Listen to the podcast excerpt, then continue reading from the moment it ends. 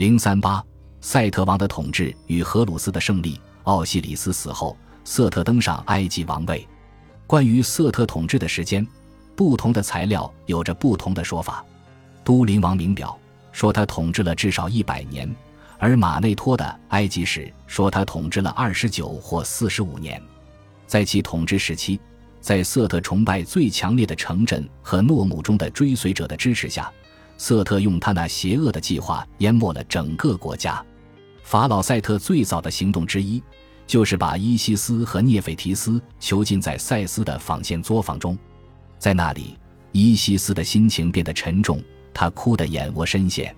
监禁的时间有多长并不清楚，但至少也有几个月，因为赛特每三十天给他分配一次工作任务。其他神话叙述道，赛特把涅斐提斯锁在他的家中。涅斐提斯攻击了赛特，逃出去帮助伊西斯，却把儿子扔给了他那残忍的丈夫。瑟特的这个儿子是谁还不清楚，但他可能是好斗的鳄鱼马加。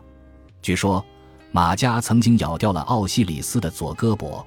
马加的暴行以及后来他对吞下神的胳膊一事的矢口否认，使得他的城镇被诅咒，他的舌头被割掉。